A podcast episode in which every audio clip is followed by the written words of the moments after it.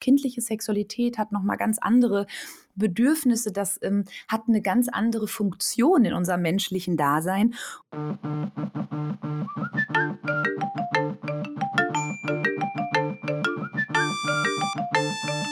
Game of Phones. Der Podcast zum Thema Gut aufwachsen in der digitalen Welt. Präsentiert vom Elternratgeber Schau hin, was dein Kind mit Medien macht. Herzlich willkommen zu einer neuen Folge Game of Phones. Und dieses Mal geht es um das Thema Pornografie im Netz. Dafür begrüße ich Larissa Everling. Sie ist Vorstandsmitglied der Gesellschaft für Sexualpädagogik, ist Diplompädagogin und Sexualpädagogin und bietet Sexualpädagogik, das ist ein ganz schwieriges Wort, sexualpädagogische Arbeit in Kitas für Kinder, für Jugendhilfseinrichtungen sowie an Unis und in Sportvereinen und so weiter an. Also du bist ja ganz äh, vielseitig unterwegs in diesem Thema. Ja, das ist, ja, kann man so sagen. Ja, hi, ich freue mich, dass ich da bin. Erstmal, wie sieht das denn aus, wenn man sexualpädagogische Arbeit schon in Kitas macht? Also ich wurde, glaube ich, erst im Gymnasium aufgeklärt. Also ich glaube, meine Eltern haben mich schon vorher aufgeklärt, aber im Gymnasium hatten wir, glaube ich, zum ersten Mal so ein Ding, wo wir zu so einer Einrichtung gegangen sind. Ich glaube, das war vom äh, von der Bundeszentrale für gesundheitliche, äh, wie auch immer die heißt. Äh, und da hat er uns dann, genau, da hat uns dann jemand äh, gezeigt, wie man Kondome benutzt oder sowas. Aber das war, glaube ich, erst so in der sechsten Klasse, so nach meiner Erinnerung. Ja, das ist im Regelfall so in der siebten Klasse. Manchmal gibt es das auch noch mal in der neunten. Und für viele ist das dann eigentlich schon so ein bisschen spät dran. Und verrückterweise erinnern sich die meisten an die Kondome und Holzpenisse. Genau, Aber, das ist äh, ja, auch sehr eingebrannt. Sexualpädagogik ist deutlich mehr als ähm, ja, Kondome über äh, Holzpenisse zu ziehen. Also ähm, ja, manche Leute schockiert es auch so ein bisschen, so, hä, was hat denn Kita äh, mit Sexualität zu tun oder was hat das Sexualpädagogik zu tun? Und ich glaube immer, da ist nochmal wichtig, auch für das Thema, über das wir heute sprechen, nochmal klar im Kopf zu haben, dass Erwachsenensexualität etwas völlig anderes ist als die Sexualität von Kindern. Ja, also kindliche Sexualität hat nochmal ganz andere Bedürfnisse, das ähm, hat eine ganz andere Funktion in unserem menschlichen Dasein. Und das ist auch der Grund, warum man natürlich auch sexualpädagogisch in Kitas arbeitet. Das heißt, ähm, im Regelfall schule ich da eher die Fachkräfte, denn ähm, wir gehen davon aus, dass es sinnvoll ist, diese Themen einfach die Kinder besprechen zu lassen mit Menschen, die denen vertraut sind. Und wenn ich von extern komme, bin ich das natürlich erstmal nicht. Das heißt, enge Bindungspersonen machen schon Sinn, auch gerade im Kleinkindalter, ähm, in, die ins Gespräch zu schicken mit Kindern. Und in Kita sieht das so aus, dass man sowas wie Hygieneerziehung mit den Kindern thematisiert, dass man Sensomotorik fördert, ne, dass die merken, Mensch, was fühle ich auch, wo nimmt meine Haut was Spitzes und was ganz Weiches wahr, wo merke ich, was tut mir gut, was was tut mir schlecht. Und ähm, ich glaube, das ist eigentlich etwas, was wir jeden Tag in der Kindererziehung immer machen, zu Hause, in der Kita, in der Schule, überall, Oma, Opa und so weiter. Ähm, nur wir geben dem dann nochmal einen anderen Namen und ähm, ja, das ist dann im Prinzip Sexualpädagogik in Kita. Ohne dass man Sorge haben muss, dass die Kinder irgendwie ähm, versaut werden oder so. Das sind sehr so häufig so Ängste, ne? Das ist auch eine gute Überleitung zu unserem eigentlichen Thema, denn wir reden hier ja mehr so über auch über dieses Medienpädagogische in Kombination damit heute. Und eine Sorge, die da viele Eltern, glaube ich, vielleicht zu Recht haben, ist, dass Kinder natürlich heutzutage viel früher mit Pornografie oder anderen Arten von, von sexuellen Inhalten im Internet konfrontiert sind. Ne? Weil Kinder heutzutage, das gab, glaube ich, eine Zeit mal auf YouTube auch das Problem, dass da so leicht sexualisierte Inhalte schon in irgendwelche Kindervideos reingeschnitten wurden oder auch einfach, dass Kinder natürlich irgendwas googelt und dann plötzlich auf so einer Seite landen. Hast du da Daten, ab welchem Alter heutzutage Kinder mit sowas schon im Netz konfrontiert werden? Ja, also man, es gibt verschiedene Studien dazu und ähm, man kann sagen, dass das erste Zugriffsalter, wo wirklich Kinder, ja, muss schon Kinder sagen, oder auch Jugendliche auf Pornografie stoßen, im Alter zwischen 11 und 13 ist. Es gibt auch Studien, die sagen nochmal, die ein bisschen kleiner sind, manchmal sogar auch im Alter von 9. Aber ich glaube, 11 ist so eine gute, ja, gute Hausnummer, ist an der Stelle auch relativ, denn ähm, du merkst, ne, also wenn man sich ein elfjähriges Kind vorstellt, da sind die noch ganz schön klein mhm. und da stellt man sich eigentlich erstmal vor, dass die noch im Garten auf der Schaukel abhängen. Aber ist das denn was schlimm ist. Also ist das schlimm, wenn ein elfjähriges Kind mit, mit Pornografie im Netz konfrontiert wird? Ich glaube, da gibt es wie immer ne, zwei Seiten der Medaille, aber ich glaube, wir müssen erstmal uns so ein bisschen runterfahren. Ne? Häufig, wir sprechen ja schon von Porn Pornografisierung äh, der Kinder und Jugendlichen, der Gesellschaft. Und klar, wir müssen nicht drüber reden. Und die Kinder und Jugendlichen, die haben aber auch medialen Einfluss. Wenn ich an der Litfaßsäule vorbeigehe, wo Werbung für Sexspielzeuge ist, bin ich als Elternteil auch in der Erklärung. Das Pflicht, irgendwie zu sagen, hey, was mhm. sind denn diese bunten Teile? Das heißt, der Einfluss hat ja, ähm, ja, auf unseren Körper und unser Verhalten, vielleicht auch das Liebes- und Partnerschaftsleben, ähm, das beginnt ja schon viel, viel früher als eben auch mit dem, mit Pornografie. Aber häufig ist es so, dass die Kinder gar nicht unbedingt willentlich drauf zugreifen. Ne? Also mein Lieblingsbeispiel ist immer, wenn Kinder Interesse haben, einen Hund zu äh, bekommen und irgendwo mal bei den Nachbarn einen Mops gesehen haben und die googeln Möpse ähm, müssen mhm. wir äh, finden die erstmal viele Seiten lang auf Google keine Hunde, ja. Und ähm, das heißt, dass sie natürlich auch manchmal gar nicht das bewusst suchen. Und ähm, ja, das hat erstmal äh, in dem Moment vielleicht was nicht Gutes, dass die Kinder auch selber überfahren sind und denken, oh Gott, was sehe ich jetzt da, ja, also Überforderungen. Aber es ist auch einfach die Lebenswelt von Kindern und Jugendlichen geworden, dass Sexualität etwas Offeneres und Freieres geworden ist und wir einfach durch soziale Medien häufiger in Kontakt mit den Lebenswelten anderer Menschen geraten und so eben auch in Pornografie im weitesten Sinne. Und ähm, ich glaube, man soll das nicht verteufeln, sondern eher mit den Kindern eben in ein Gespräch darüber gehen, weil wir eben wissen, auch wissenschaftlich betrachtet, gibt es natürlich viele Positionen. Die einen sagen, Mensch, so eine Pornografie, äh, so das wirkt eins zu eins auf die Kinder und dann sind die verdorben, sag ich jetzt mal, ja, ganz stumpf.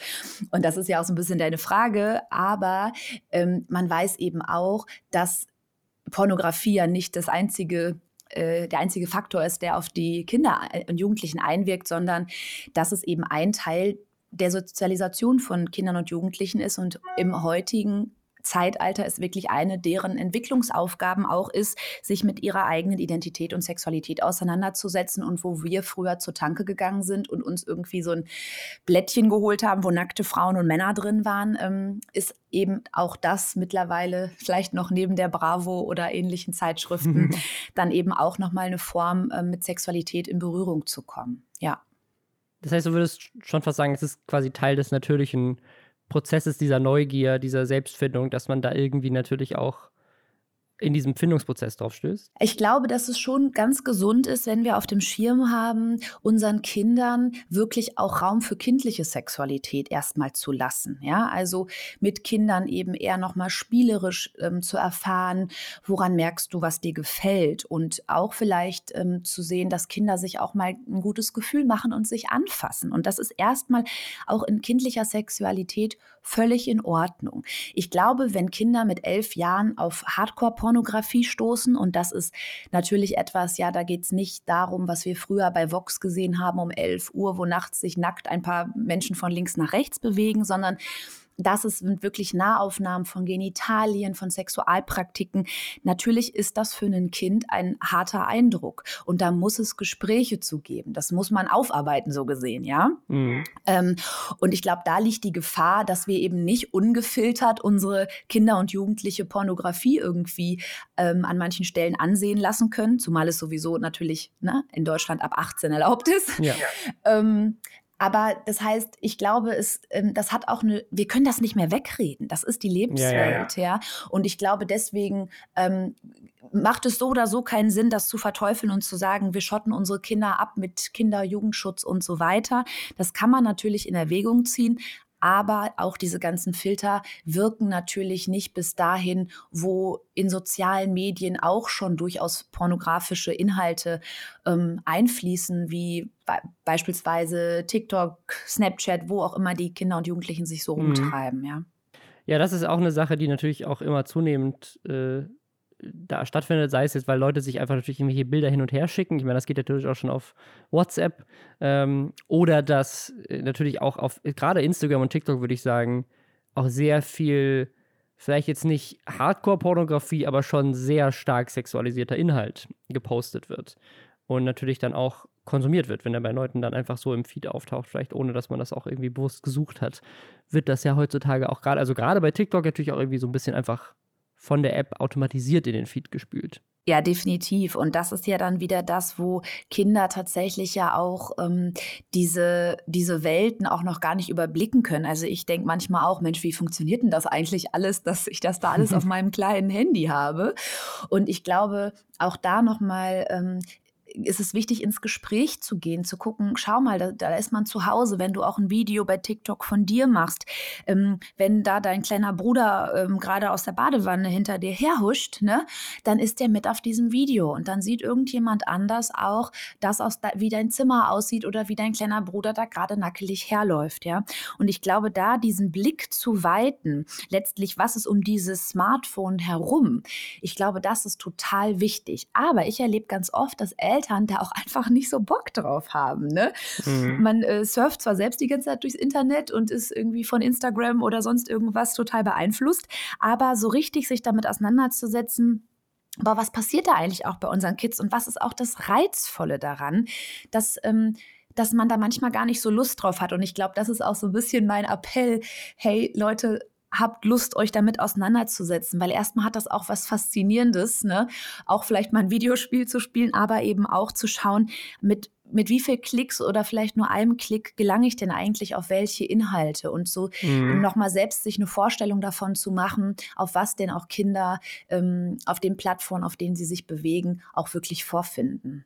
Ist das eine Sache, die man deiner Meinung nach proaktiv machen sollte als Eltern? Also dass man quasi sobald das Kind vielleicht Zugang zu einem eigenen Smartphone hat oder auch äh, ne, irgendwie anders ins Internet kommt und man ist dann nicht immer dabei. Das ist ja wahrscheinlich dann schon äh, vielleicht manchmal bei, bei manchen schon sogar bevor sie elf Jahre alt sind der Fall, je nachdem, gerade jetzt in der Pandemie mit, mit Homeschooling und so sind die Kids natürlich öfters auch einfach mal alleine an einem Laptop oder so.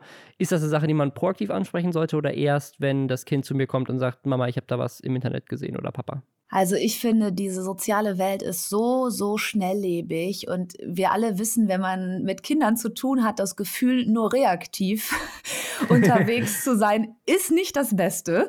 Ähm, und wir sind sowieso langsamer medial als die, ja. Also das heißt, ich glaube, ja, auf jeden Fall proaktiv ansprechen. Also klar, ich kenne die Sorge, ja Mensch, ne, Frau Ewerling, dann bringt man die erst auf so blöde Gedanken und dann machen die erst Scheiß, weil ich die darauf hinweise.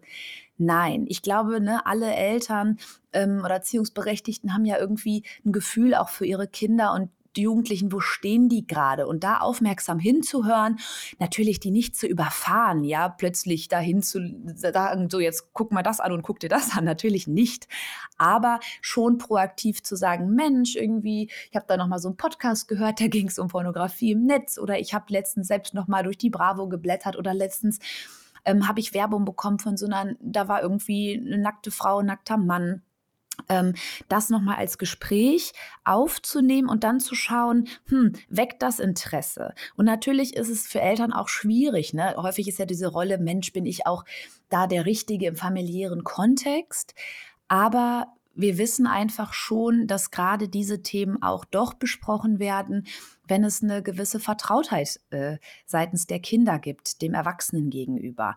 Und genau deshalb ist es ja auch so etwas, wo auch Aufklärung in Schule nur begrenzt letztlich wirksam ist, weil natürlich dem Lehrer, der mir auch vielleicht mal eine 5 in Mathe gibt, dem erzähle ich jetzt vielleicht nicht, was mich wirklich auch bewegt oder was mich daran interessiert, vielleicht auch auf manche mhm. Seiten zu klicken. Das heißt, es sind schon mehr die Eltern und weniger die, die Schule, die du da in der Verantwortung siehst? Ja, in Deutschland ist ja schon auch Aufklärung ein, ähm, ja, ist ja, ein, ist ja auch ein Elternrecht, ja. Ähm, jetzt kann man sich streiten, gehört Pornografie im Netz unter Aufklärung, aber ich finde schon so ein gewisses Medienverständnis und auch ähm, im Hinblick auf Sexualität. Ähm, klar wäre das wünschenswert. Ich hoffe, ich lebe in dieser Welt noch, wenn das in Schule passiert, auf irgendeine schöne Art.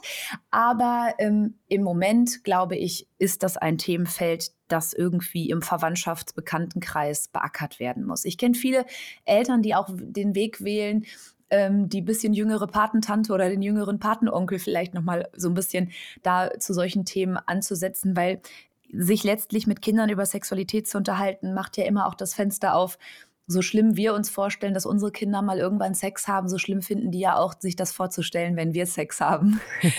ähm, genau. Aber ich glaube eben, dass es wichtig ist, dass wir nochmal klar haben, Pornografie ist auch so ein schwieriges Thema, weil mhm. es zum einen verboten ist, natürlich bis, also bis zum gewissen Alter und weil es sich um Sexualität dreht. Und wir sind einfach heutzutage, auch wenn wir medial ganz doll beeinflusst sind und viele nackte Menschen sehen, sind wir noch lange nicht sprachfähig zum Thema Sexualität. Und ähm, letztlich geht es bei Kindern und Jugendlichen ganz häufig in Gesprächen nämlich gar nicht nur um die pornografischen Inhalte, sondern die haben immer noch Interesse an ganz Oldschool-Sachen wie eine monogame Beziehung und äh, mit Werten und Normen, die uns eigentlich auch vorstreben und die wir nicht in Pornos sehen. Aber dafür müssen wir ins Gespräch gehen. Mhm. Ich glaube, eine Sache, also die jetzt, ich, meine Tochter ist noch weit entf davon entfernt, dass ich dieses Gespräch mit ihr führen muss, aber wenn ich jetzt so drüber nachdenke, auch, auch wie meine Eltern mich aufgeklärt haben und so, ich glaube, wo die, wo die Hürde für viele ist, ist so, wir haben jetzt diesen Anfang, so, hey, ich habe da einen Podcast gehört und so, und da, da habe ich nochmal drüber nachgedacht, über Pornografie im Netz. Was ist dann der nächste Satz, den ich sage? Also, wie, wie geht dieses Gespräch weiter? Ist es dann, ist es dann so ein Hinweis im, im Sinne von, ne, im Internet gibt es diese Sachen, wenn du sowas siehst, dann komm zu mir und dann können wir drüber reden? Oder was, was, was ist die, ich meine, sicherlich gibt es kein richtig oder falsch da, aber was, was sind die Dinge, die man auf jeden Fall ansprechen sollte in so einem Gespräch? Also ich bin ein Riesenfan von Transparenz, ja, das äh, heißt es pädagogisch immer so hochgezogen. Also zu sagen, hey du, ich habe da was gesehen und ich bin selber auch ein bisschen irritiert, ich weiß nicht, bin unsicher, soll ich das gerade mit dir ansprechen? Ich mache das jetzt mal, weil ich mich auch schlecht fühlen würde, wenn ich es nicht anspreche. Ich habe aber auch ein bisschen Angst, dass das voll über deine Grenzen geht. Aber mhm. lass uns mal anfangen, drüber zu reden. Also ich glaube auch das transparent zu machen, denn es ist ja auch verrückt zu denken, dass wir über Pornografie und Sexualität so routiniert reden und die ExpertInnen sind und die Kinder uns nur lauschen müssen. Das ist ja Quatsch. Wir sind ja selber auch hochgradig verunsichert, egal wie aufgeklärt wir sind und wie alt wir sind. Und ich glaube, das ist ein guter Gesprächseinstieg. Ne? Das auch nochmal, Mensch, du, ne, ich, ich sorge mich, ähm, dass, das, dass du auch vielleicht keinen hast, mit dem du drüber reden kannst. Ich kann mir aber auch vorstellen, dass es komisch ist, mit mir vielleicht als Mama darüber zu reden. Was glaubst du, was ist ein guter Weg? Weil ich will nicht, dass du mit keinem drüber redest. Und vielleicht mhm. hat das Kind ja auch einen Wunsch. Ne? Also ähm, ich habe immer bei meinen Patenkindern habe ich immer die Hoffnung, dass die dann sagen, ja, Tante Larissa, die soll kommen und mit mir sprechen. Ob das so ist, weiß ich nicht. Aber du hast ja nochmal konkret nach den Botschaften gefragt. Was ist der beste Satz? Also ich glaube, so ein transparentes Einleiten von eigener Unsicherheit, das zeigt Kindern auch nochmal die eigenen Gefühle damit und dass es nämlich eben nicht ein richtig und falsch so einfach gibt und dass es nicht so leicht ist, mit Pornografie umzugehen, egal in welchem Alter, weil es irgendwie Bilder sind, die wir nicht immer haben. Und, und weil wir neben den Bildern, selbst wenn wir die viel haben, auch noch einen anderen Alltag haben. Und ähm, zu sagen, hey, also ich, wenn du das guckst, ist es okay und wenn nicht, ist es auch okay. Das ist zwar eigentlich verboten, aber ich weiß, dass das ist, also ne, lass uns drüber sprechen. Ähm, ich mache mal das Beispiel, wir wissen ja auch, wenn unsere Kinder vielleicht mal, oder haben wir eine Idee, dass die auch vielleicht mal an einer Zigarette ziehen. Ähm, und das dürfen die auch nicht. Und da, da rede ich ja auch nicht einfach gar nicht mit denen drüber oder sage nur, das ist verboten, das ist ab 18, sondern auch da weiß ich ja, puh, ob ich will oder nicht, das hat Einzug in meine Lebenswelt erhalten und ich muss ins Gespräch. Mhm. Wie ist das denn mit sowas wie, wie Nacktbildern zum Beispiel? Weil das ist ja eine Sache, die von dem, was man so hört und so mitbekommt, ja auch eine Sache ist, die, die dann doch immer wieder passiert, dass gerade in Schulen dann Sachen irgendwie rumgeschickt werden, in, in jungen Beziehungen irgendwie auf beiden Seiten sich irgendwie so, so ein Druck aufbaut, ich muss da jetzt irgendwie was auf Snapchat oder sowas schicken und dann wird es doch gespeichert oder wie auch immer. Ähm, das ist ja eine Sache, die, die vielleicht noch mal problematischer ist, als wenn man sich jetzt einfach Pornografie im Internet anguckt, weil das potenziell Dinge sind, die dann im Internet bleiben. Wie, wie geht man denn damit um? Also, dass Kinder quasi selber ja dann in dem Moment solche Inhalte produzieren, in Anführungszeichen. Ja, wir, wir haben einfach Studien dazu, die besagen, dass ähm, jeder Zehnte ähm, im Alter von 14 schon Nacktbilder von sich verschickt hat. Ne? Wow. Okay. Und Ja, genau, wow. Das ist irgendwie schnell abgezählt. Also wenn man sich da mal so eine Schulklasse vorstellt, ja, mit 30 ähm, Kids, dann äh, sind da schon drei drunter definitiv, die äh, Nacktbilder verschickt haben. Irgendwie so in der, wie viel, wie alt ist man da? Mit 14 in der siebten, achten Klasse oder mhm, so, ja. ja. Und ähm, das heißt eben auch da, das sind irgendwie jetzt keine minimalen Einzelfälle, wo es sich nicht lohnt, drüber zu reden und man denken kann, mal Pech gehabt. Ähm, ich glaube, wir müssen unser Bewusstsein dafür öffnen, dass Kinder und Jugendliche Sexting, ne, also Sexbilder, also Nacktbilder hin und her zu schicken per WhatsApp oder ähnlichem äh, Medium, dass das deren Alltag auf eine Art ist, ja. Und äh, das, was früher der Tanztee war, sonntags, wo ich jemanden aufgefordert habe zum Tanz und damit klar war, ich ähm, bin interessiert, ist vielleicht heute Sexting. Ähm, das kann man gut oder schlecht finden. Ich glaube, auch da muss Jugendlichen klar werden und dafür brauchen die GesprächspartnerInnen, dass ähm, das Bilder sind, die sich verbreiten. Und da gibt es tolle äh, Videos auch zu, ne, auf tollen Seiten äh, im Internet, wo ähm, das wirklich nett und cool aufbereitet ist, auch für Jugendliche, wo das spannend ist, irgendwie zu verstehen, Mensch, wie funktioniert das und wo landen meine Bilder. Ähm, ich sag mal, so ein Credo, wenn Kinder und Jugendliche denken, ja, ich muss auf jeden Fall ein Nacktfoto verschicken. Ja, erstmal ohne Gesicht ist so ein ganz minimaler Part, das ist schon mal was. Aber das ist natürlich nicht ein ernsthafter Tipp, ja. Also man ähm, ist, die Frage dahinter ist ja, warum haben Jugendliche auch den Drang oder den Druck, auch diese Fotos zu versenden und darüber zu schauen, Mensch, hat das was Identitätsstiftendes für dich? Ist das auch vielleicht Druck, weil alle das machen und du willst es vielleicht auch gar nicht? Ähm, und auch da über die eigenen Grenzen mit den Kindern und Jugendlichen zu sprechen. Das ist total wichtig und ich glaube, das ist auch wichtig, dass Kinder und Jugendliche in ihren Peer Groups darüber reden. Und manchmal hat man ja auch Glück, dass die irgendwie durch Sportvereine oder andere Vereine auch nochmal mit ein bisschen älteren ähm, Jugendlichen auch zu tun haben, wo vielleicht die Perspektiven nochmal verändert sind. Und ich glaube, das ist wichtig, dass es nicht nur die einzige Perspektive bleibt, wenn ich jemanden haben möchte, der mit mir zusammen ist, dann muss ich ein Nacktbild schicken. Und, mhm.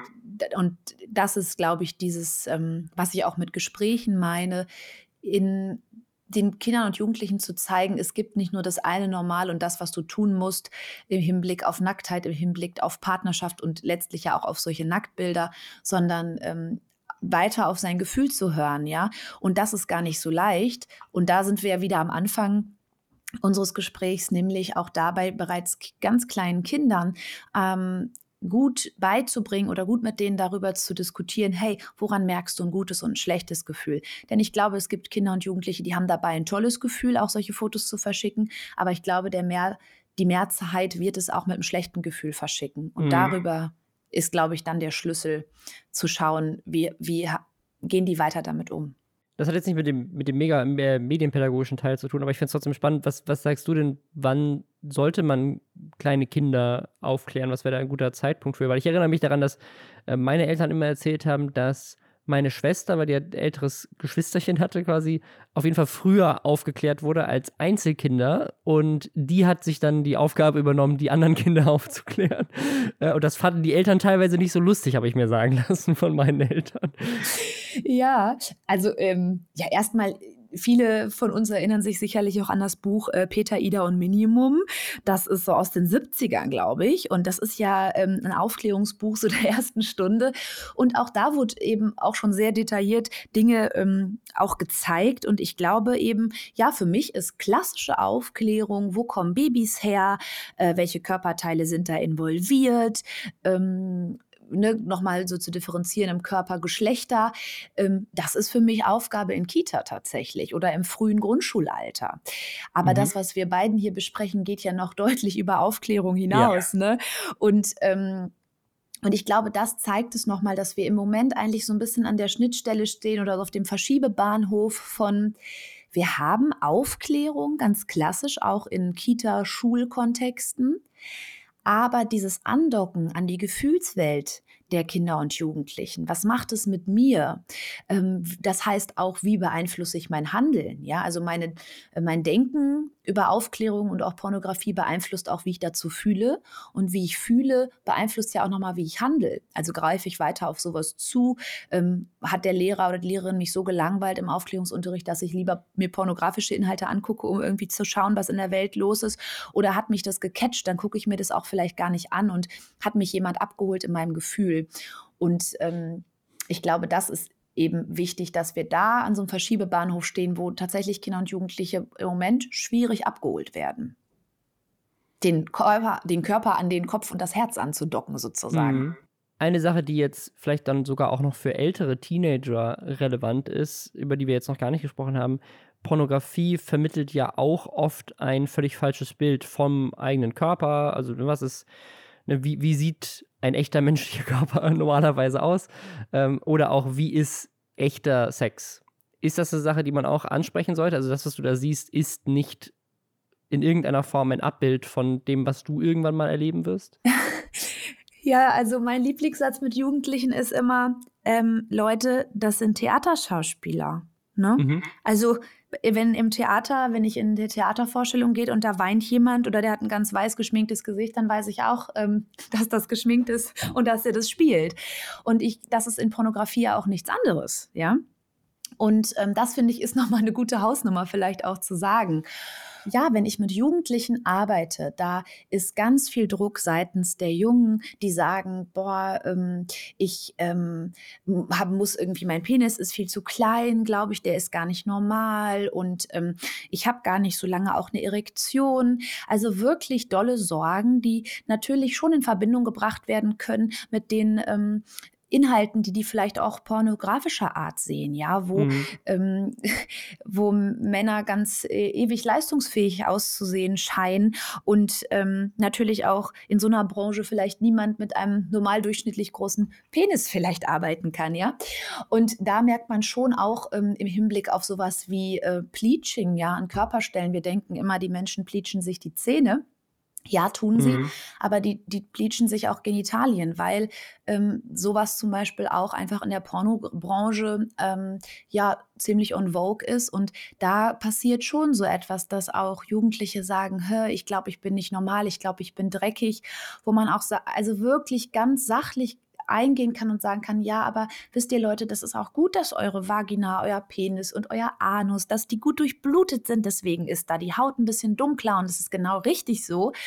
Ähm, und das ist bei jedem so. Und da muss man natürlich sagen, da fehlen natürlich auch Jugendlichen andere Bilder. Also wir haben dann Klar, mhm. Pornografie, okay, da sind dann vielleicht die Körper ganz wunderbar ähm, dafür präpariert und sehen ganz toll aus, womöglich. Aber mal ehrlich, wann sehen Jugendliche nochmal andere Jugendliche unter der Dusche? Also ich kenne in Fußballvereinen oder so nur noch Jungs, die in Boxershorts duschen. Ähm, meine Nichte, die ist sechs geworden, mit der war ich äh, letzten Sommer schwimmen und die hat ähm, als ich meinen Bikini ausgezogen habe zum Duschen danach, war sie vollkommen verwirrt, weil sie für sie klar war, das leistet man hier an, hier sind andere Leute. Und das heißt natürlich auch, wir, wir nehmen uns auch den Eindruck, vielleicht mal eine andere Scheide zu sehen oder mal einen anderen Penis oder eine Vulva vielmehr, ja, und einen Penis, um zu gucken, so, hey, wie, wie sieht's denn da aus? Also auch da mhm. so ein mhm. Abgleich von jeder ist okay, wie er ist, zu schaffen. Hast du noch irgendwas, was du Eltern noch gerne mitgeben würdest? Ja, also ich glaube wirklich dieses Ding von, wenn ihr Kinder habt, ne, noch nicht Teenies oder eben auch wenn die Teenies sind, das ähm, erlebt man ja im Alltag, dass die da so zwischen sind. Ne? Dann an einem Tag sind die am Frühstückstisch und man denkt, okay, mein Kind ist krass erwachsen geworden und am nächsten Tag denkt man, boah, du benimmst dich hier wie eine Vierjähr Vierjährige.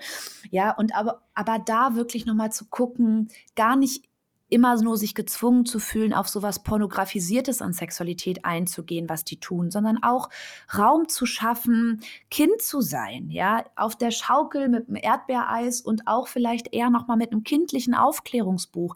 Ich erlebe so viele Kinder und auch Jugendliche, die das als so, so erleichternd wahrnehmen, sich eher nochmal so ein ähm, Comic-Aufklärungsbuch anzugucken, als jetzt irgendwie schon durch die Bravo blättern zu müssen, ja, wo mhm. auch schon ganz viel Schönheitsideale abgebildet sind. Also das wäre nochmal so mein Tipp, ne? Also schafft euren Kindern Raum für Sexualität, aber kindliche Sexualität und habt den Mut dazu. Nur weil die über krasse Sexsachen reden, heißt es nicht, dass sie das wirklich in Gänze wollen und brauchen. Ähm, und ich glaube, mit den Kindern nochmal drauf zu schauen, was macht dir Lust, ja? Also, und eben nicht diese Erwachsenenlust, aber auch mit Teenies, so, wo hast du Gefallen dran?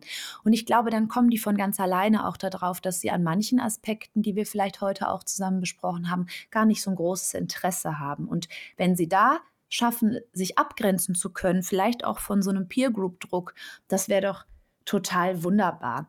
Und ich glaube, um ein guter Gesprächspartner, eine gute Gesprächspartnerin zu sein, ist es wichtig, dass wir schnallen, was in der Welt abgeht. Ja, also ich glaube, wir kommen leichter ins Gespräch, wenn wir nicht irgendwie die uncoolsten Schuhe von vor 40 Jahren anhaben, sondern ein paar coole Nikes oder andere Markenschuhe. Und genau so ist es aber eben auch im Hinblick darauf, wenn wir wissen, was sind so Inhalte, die Kinder tatsächlich, ähm, auf die die stoßen? Und wenn die merken, ach krass, irgendwie, die wissen das auch, die Erwachsenen, dann habe ich auch vielleicht automatisch mehr Bock, als wenn ich erstmal als Kind oder Jugendlicher eine halbe Stunde erklären muss, was denn gerade eigentlich in sozialen Medien Phase ist, um dann mit meinen erwachsenen Umgebungsleuten in Austausch zu kommen. Das heißt, ne, sich vorher vielleicht auch als Erwachsene ein bisschen Mühe zu machen, damit die Kinder nicht schon dabei, während sie mir das erklären müssen, äh, keinen Bock mehr haben.